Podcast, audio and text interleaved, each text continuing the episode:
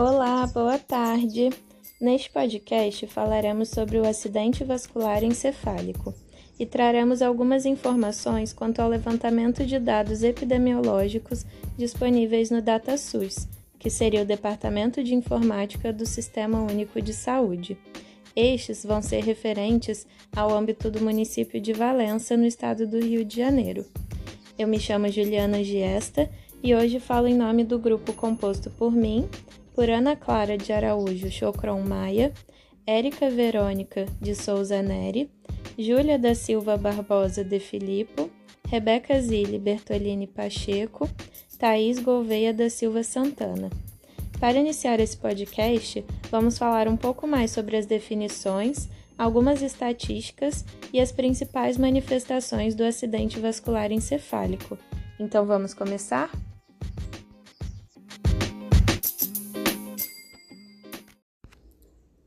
Segundo a Organização Mundial da Saúde, a definição padrão do AVE, acidente vascular encefálico, popularmente conhecido como derrame cerebral, é de um comprometimento neurológico focal, ou às vezes global, de ocorrência súbita e de duração de mais de 24 horas, ou que cause morte, e de provável origem vascular. Dessa forma, a definição clínica tem quatro componentes um comprometimento neurológico, o início súbito, a duração de mais de 24 horas e a possível origem vascular. É importante também deixar claro que a definição padrão da OMS exclui o ataque transitório isquêmico, que é definido como sintomas neurológicos focais, porém com duração inferior a 24 horas, a hemorragia subdural, hemorragia epidural a intoxicação e sintomas causados por traumatismo. No contexto da epidemiologia, o AVE é a segunda doença que mais mata no Brasil.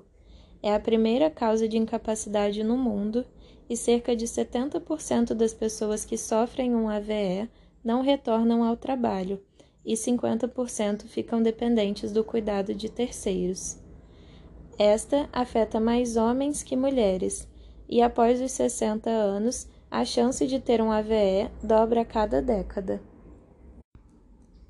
Já quanto às estatísticas sobre o acidente vascular encefálico por ano no mundo todo, são aproximadamente 17 milhões de casos de AVC, 6,5 milhões de mortes, 26 milhões com incapacidade permanente e 1,9 milhões de neurônios perdidos a cada minuto sem tratamento.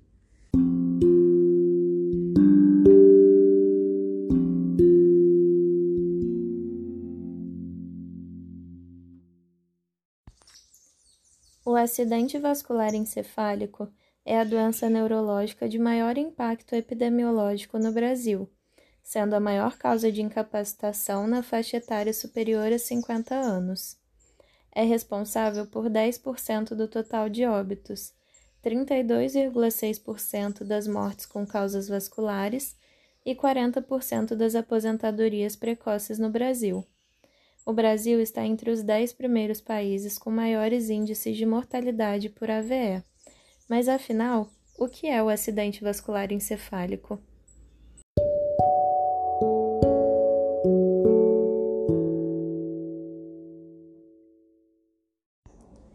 Acidente vascular encefálico acontece quando há uma interrupção do fluxo sanguíneo para o cérebro, por causa de um coágulo ou quando um vaso sanguíneo se rompe. A hipertensão arterial está associada a 80% dos casos de AVE. Existem dois tipos de AVE: o isquêmico, que ocorre quando há o bloqueio de uma artéria, impedindo que o sangue chegue até o cérebro, e o hemorrágico, que ocorre quando há uma ruptura do vaso intracraniano. Cerca de 80% dos AVEs são isquêmicos e as principais causas são a formação de coágulos nas artérias do pescoço e do cérebro, que impedem a circulação normal de sangue, e também as embolias que ocorrem quando um coágulo se desprende de outra parte do corpo e migra até bloquear uma artéria cerebral. Já no caso do AVE hemorrágico, estes representam aproximadamente 20% dos casos e são determinados principalmente por rupturas das artérias cerebrais, por aneurismas cerebrais ou malformações de artérias e veias do cérebro.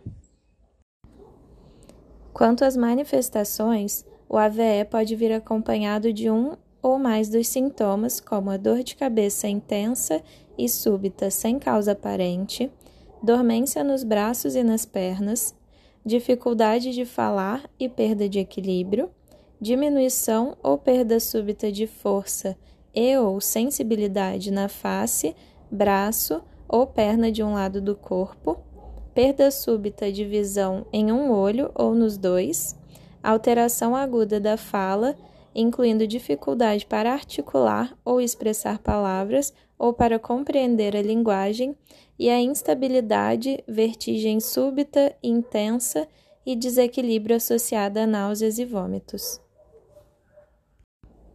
Sabemos que existem os fatores de risco, modificáveis e não modificáveis para o AVE. Idade, sexo e raça são fatores de risco que não podem ser modificados, porém, alguns outros podem ser controlados e por isso é importante conhecê-los para adotar as devidas medidas preventivas.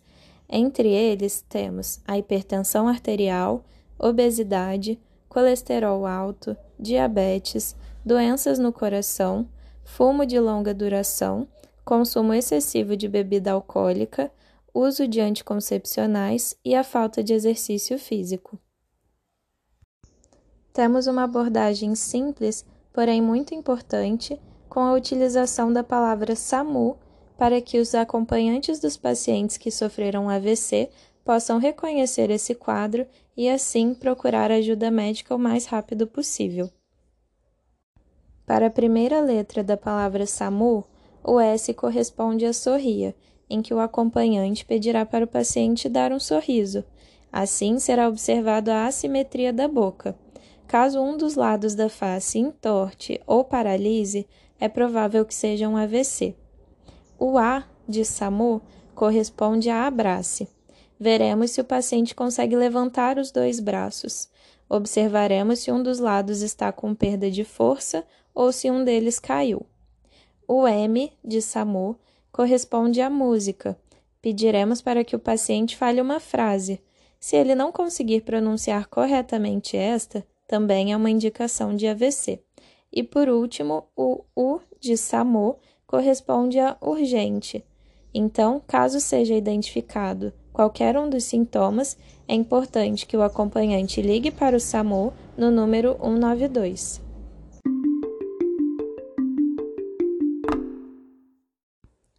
Voltando à questão da epidemiologia, colhemos dados no DataSUS do período de janeiro de 2008 a setembro de 2020 acerca dos acidentes vasculares encefálicos sem especificação quanto é isquêmico ou hemorrágico na cidade de Valença, no estado do Rio de Janeiro.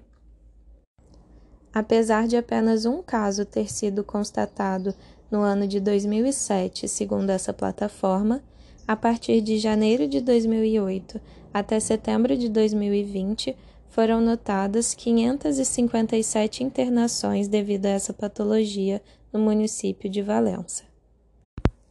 Os anos com maiores ocorrências de internações foram o de 2010, com 73 casos, de 2013, com 80 casos, e em 2018, com 132 casos sendo que ocorreram 33 casos em 2019 e 6 casos até setembro desse ano. Deste valor total, 272 pacientes eram do sexo masculino, enquanto 285 eram do sexo feminino. 169 casos ocorreram em pacientes de até 59 anos. 147 em pacientes de 60 a 69 anos, 129 na faixa etária de 70 a 79 anos e 112 casos em maiores de 80 anos. Por fim, o DataSUS ainda nos mostra que ocorreram 12 óbitos no ano de 2019 decorrentes ao acidente vascular encefálico.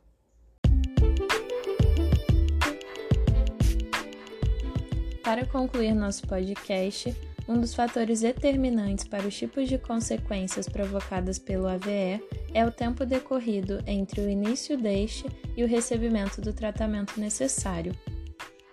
Para uma redução significativa das sequelas, é importante que o paciente seja levado imediatamente ao hospital, e para uma melhor recuperação e qualidade de vida, é fundamental que ele seja analisado e tratado por uma equipe multidisciplinar de profissionais de saúde.